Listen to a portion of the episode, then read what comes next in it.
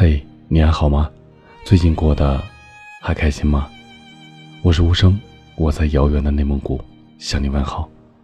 今天呢，我们来分享一个故事，希望你可以把它听完。父亲去世三年后，你来到了我家。同父亲相比，你平凡的实在乏善可陈。可是，五十岁的母亲需要一个老伴儿。而一个五十岁的老人对另一半的要求也务实本真很多，只要人好就行。而你具备这个最基本的条件。你是远近闻名的好人。具体点说，你是一个老实人。和我母亲第一次见面那天，你很难堪，因为你深知自己各方面都没有优势，房子小，工资少，不过是一个普通的退休工人。而且刚刚结婚的儿子一家还需要你的帮衬。说实话，母亲也只是为了给介绍人一个面子，才决定去见你的。而最终让母亲对你产生好感的原因，是你的那手好厨艺。见面后，你说：“老李，我知道你条件好，啥也不缺，所以没什么送你的。”不管怎样，咱认识一场。你中午就在我家吃口便饭吧。你的诚恳让母亲不忍拒绝，她留了下来。你没让她伸一下手，然后就做了四菜一汤，让母亲吃得不忍释筷。临走时，你对我母亲说：“以后要是想吃啥了，你就来。我家虽然不富裕，但招待个南瓜还是一点都不费力气的。”后来，母亲又陆续看了几个老头可是，虽然哪一个看上去条件都比你要好，但最终母亲还是选择了你。理由其实算得上自私，她服从并照顾了父亲大半辈子，她想做一回被照顾的对象。就这样，你和我母亲住在了一起。那天，你、母亲，外加我，还有你儿子一家三口。一起吃了一顿饭，我特意将这顿饭安排在了富丽堂皇的五星级酒店里。表面上看是为了表达对你的重视，其实是有一种居高临下的优越感在作祟。但你并没有让我的炫耀得意多久。走出酒店时，你悄悄对我说：“以后咱就是爷俩了。你要请我吃饭，就去街边的小店，在那儿我吃得饱，还不心疼。”是你那太诚实的表情烫伤了我的虚伪，让我觉得跟一个老实人玩心眼，就像大人哄一个孩子的糖球一样，已经接近了一种无耻。你把我的母亲照顾得很好，她每次见到我都嚷嚷着要减肥，那语气是幸福的。我犹记得从前父亲还在的时候，每一次我回家，他都跟我抱怨。抱怨我父亲那几乎坚持了一辈子的陋习。你做的饭的确很好吃，我在吃了几次之后，对妻子所做的饭颇有几分不满。一次，和你们一起吃饭时，我忍不住对妻子说：“下次读书做饭时，你在边上学着点儿妻子表情中并没有虚心好学的成分，反而有了几分怒意。你赶紧出来解围。你说我这辈子啥都做不好，就长了点吃的本事。你们可都是做大事的人，千万别跟我学。要是馋了就回来，随时回来。这做饭的最怕自己做的东西没人吃。那天我们走时，你包了好多你做的东西让我们带上，还把我拉到一边说：“再别夸我做饭好吃了。说真的，谁一说我这个优点，我就脸红。”一个大男人做饭做得好，其他方面草包一个，这哪算优点啊？回家的路上，我跟妻子复述了你的话。他说，他这个人天生伺候人的命，天生就愿意滴在泥土里。咱妈有福气，老了老了当把皇太后。我一边开车，一边用眼睛的余光感受妻子对你的轻贱，心里并不想替你辩解什么。毕竟你始终是个外人嘛。我搬新家的那天，你和母亲来给我们聊锅底，你严格的按照民间聊锅底的习俗，有条不紊的忙碌着。可是等到吃饭时，你却没有出现在主桌上，到处都找不到你，打你的手机也是关机状态，像是掐算好了时间，等宾客散去，你回来了，仔细的收拾着那些狼藉杯盘，将剩菜剩饭装在你事先准备好的饭盒里，留着回家吃。母亲不希望你这么做，觉得委屈你了。你小声的对她嘀咕：“晚上我给你新做，这些我吃。”母亲说：“干嘛天天吃剩菜剩饭呢？你知不知道我见你这样心里很难受？”你说：“你千万别难受，让我看着这么浪费，我心里才不舒服呢。树赞的钱都是辛苦换来的，咱帮不了孩子，那就尽量帮他省点儿。”你的话，让我母亲心疼了很久，然后她决定告诉我。听着母亲在电话里替你说好话，我内心的感受很复杂，同时也为自己的这份复杂而感到惭愧。渐渐的，对你的好感越来越浓，有时候甚至有一些依赖。你总是无声的为我们做很多事，换掉家里的坏水龙头。每天接孩子上幼儿园，母亲住院时不眠不休地照顾他，直到出院后才告诉我们。只是没有想到，有一天你也会病倒，而且病得那么严重。你在送我儿子去幼儿园的路上轰然倒下，脑血栓，半身不遂而卧床。我，还有你的儿子，起初对你的治疗都很积极。我们希望你可以好起来，依然可以像从前那样为我们服务，任劳任怨的。可是，你再也没有站起来。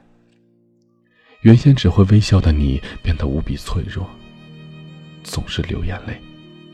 我母亲照顾你，你哭；你儿子给你削水果，你哭；我们推着轮椅带你去郊游，你还在哭。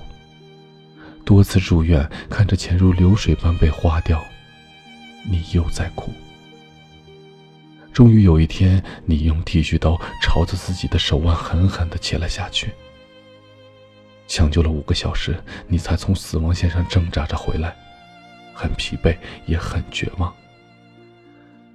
没有想到的是，先我弃你而去的是你的儿子。他开始很少来看你，直到后来连面都不肯露一下。每次打电话，他都说自己在出差，回来就过来看你。更令我没有想到的是，母亲在这个时候跟我提出要和你分手。你们本来也没有登记，就是一拍两散的事情。母亲跟我说：“我老了，照顾不动他了，妈帮不上你什么忙，也不能给你捡一个残爹回来，做你的拖累。”这。就是冰冷的现实。我不想让母亲去做这个恶人，于是我狠狠心，决定由我来说分手的话。我对躺在医院里的你说：“图叔，我妈病了。”你的眼泪又是夺眶而出。曾几何时，你的眼睛就是一个开关自如的水龙头。我尽量做到不为之所动。你知道。我妈也一把年纪了，这些日子她是怎么对你的，你也是看见了。你继续流着眼泪点头。图叔，我们都得上班，我妈身体又不好，你看，能不能这样？出院后你就回你自己的家，我帮你请个保姆，当然钱由我来出，我也会经常去看你。话说到这里时，你不再哭了。你平凡的点头，含含糊糊的说：“这样最好，这样最好，不用请保姆，不用。”走出病房，我在医院的院子里还是流了眼泪。说不清是解脱后的轻松，还是心存愧疚的疼痛。我去了一家家政公司，为你请了一个保姆，预交了一年的费用。然后去了你家，请了工人把你的家重新装修了一下。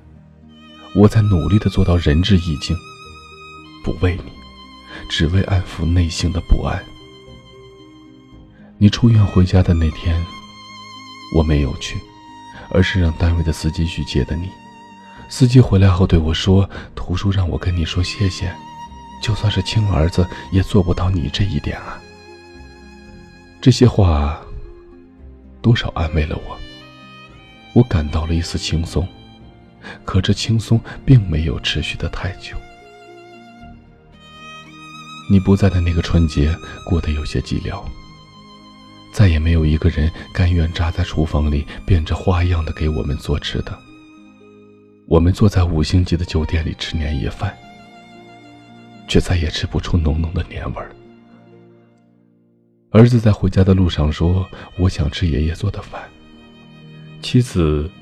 用眼睛示意儿子不要再说话，可是儿子反而闹得更凶，还说：“你们为什么不让爷爷回家过年？你们都是混蛋！”妻子狠狠地给了儿子一个耳光，可是那耳光却像是打在我的脸上，脸生生的疼。儿子的一句话，让我们曾经自以为所有的心安都土崩瓦解了。我从后视镜里看到母亲的眼睛也是红红的，可想而知，那是一个多么不愉快的大年三十儿。我无比怀念去年你还在我们家的那个年。一个家的幸福温馨，总是建立在有一个人默默无闻的付出、甘当配角的基础上。今年，配角不在了，我知道戏很难看。极为无聊，不知道在这个夜晚，图书，你跟谁一起过？又是否会想起我们？会不会为我们的无情而心生悲凉？新春的钟声敲响后，我还是驱车去了你那里。你步履蹒跚的给我开了门，见到我。嘴上在笑，眼里却有了泪。走进你冷锅冷灶的家，我的眼泪再也没有止住。我拿起电话打给了你的儿子，大骂了一通之后，开始给你包饺子。保姆回家过年了，给你的床头预备了足够吃到正月十五的点心。我再次在心里狠狠地骂了娘。热气腾腾的饺子终于让你的家里有了一丝暖意。你一口一个的吃着饺子，眼泪噼里啪啦的往下掉。我打开那瓶之前送给你的五粮液，给你和我哥倒了一杯。酒水下肚，我说了许多话。图说，你不能怪我，我也不容易。上有老下有小。你一直在点头，依然还是那句话，你比我亲儿子都要亲。我在初一的凌晨摇摇晃晃地离开了你的家，喝了酒，只好把车停在你的楼下，一个人走在冷清的大街上，满目凄凉。手机响了，是妻子打来的。他问你在哪儿，我再次发了火。我说我在一个孤寡老人的家里，我们都是什么人呢？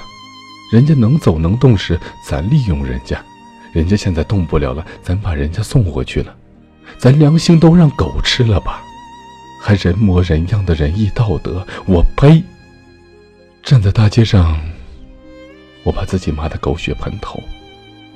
骂够了，骂累了，我毫不犹豫地跑了回去，背起你就往外走。你挣扎问我这是干嘛？我以不容置疑的口吻对你说：“回家。”你回来了，最直接表达高兴的是我的儿子，他对你又搂又亲，吵着闹着要吃炸麻花，要做面人小卡。妻子把我拉到小屋里问我：“你疯了？他儿子都不管他，你把他接回来干嘛？”我不再发火。心平气和地对他说：“他儿子做的不对，那是他的事，不应该成为咱们放弃图书的原因。我不能要求你把他当成亲公公，可是，如果你爱我，如果你在乎我，就把他当家人。”因为在我心里，他就是家人，就是情人。放弃他，很容易，但是我过不了自己心里的坎儿。我想活得心安一点儿就这么简单。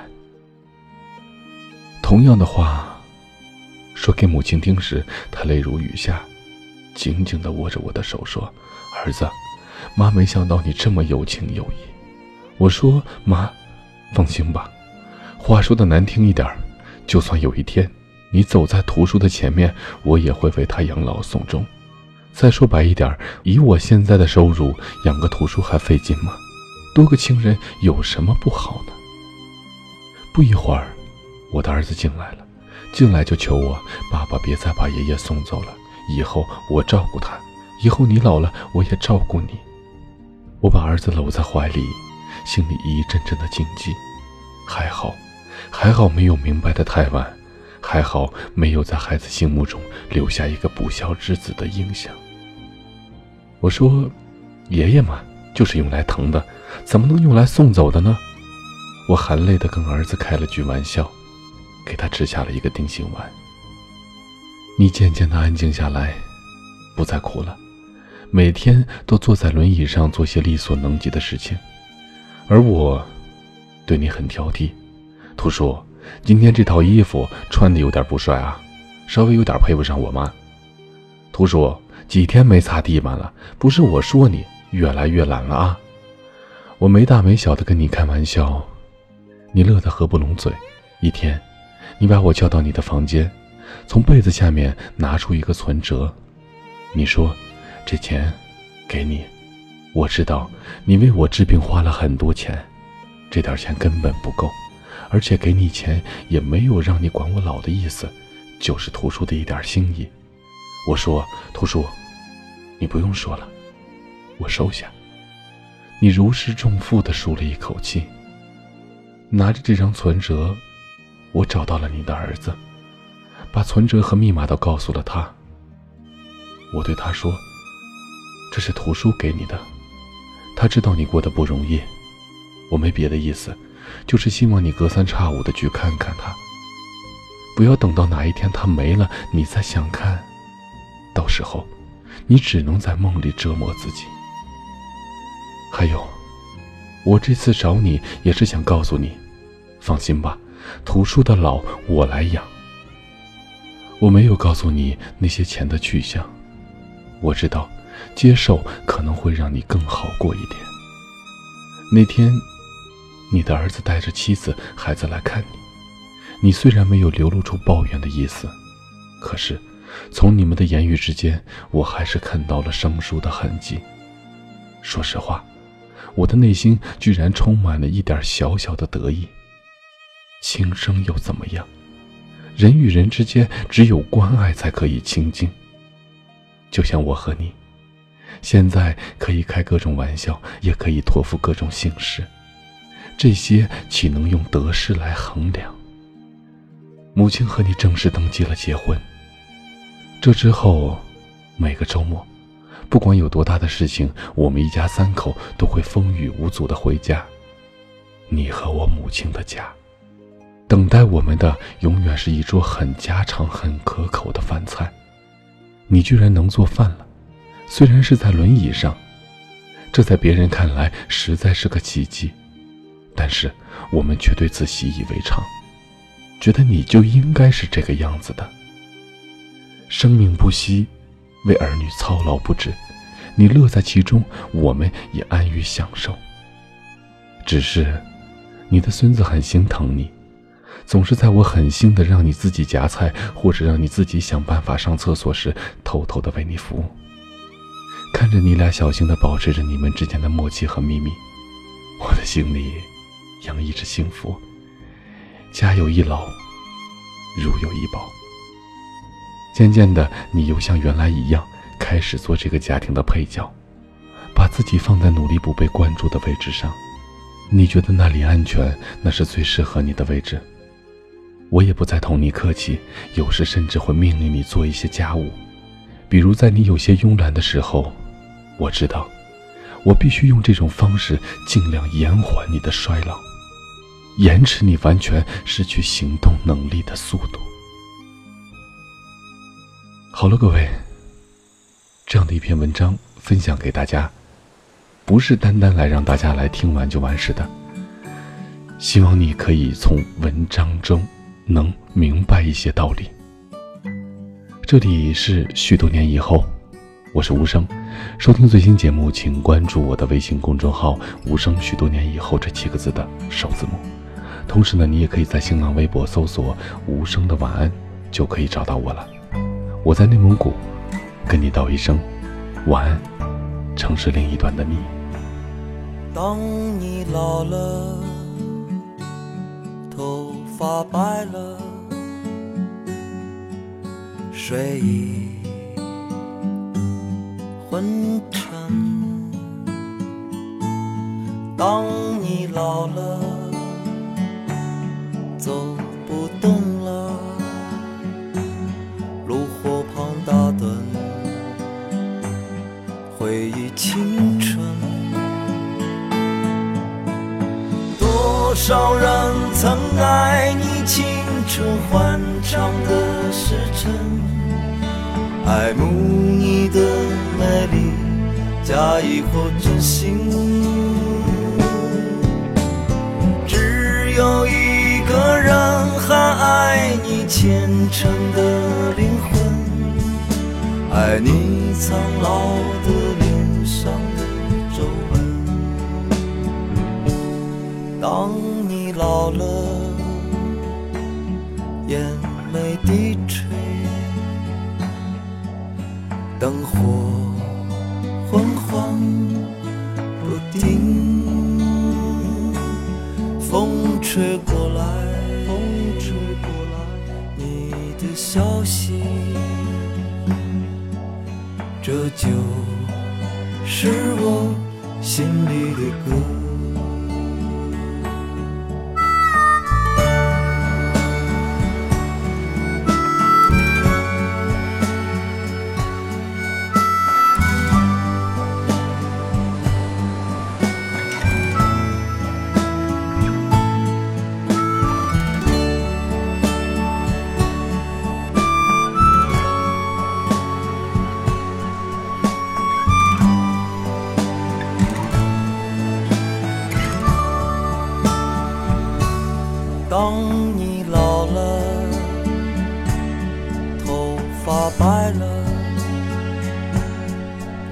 睡意昏沉。当你老了，走不动了，炉火旁打盹，回忆青春。多少人曾爱你青春欢畅的时辰，爱慕你的美丽，假意或真心。只有一个人还爱你虔诚的灵魂，爱你苍老的脸上的。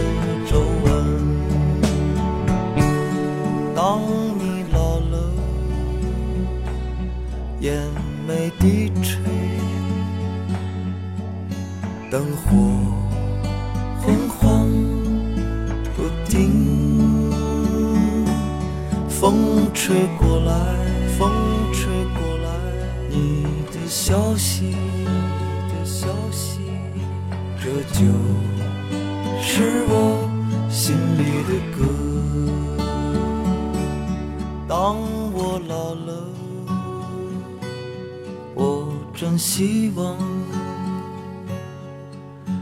这首歌是唱给你的。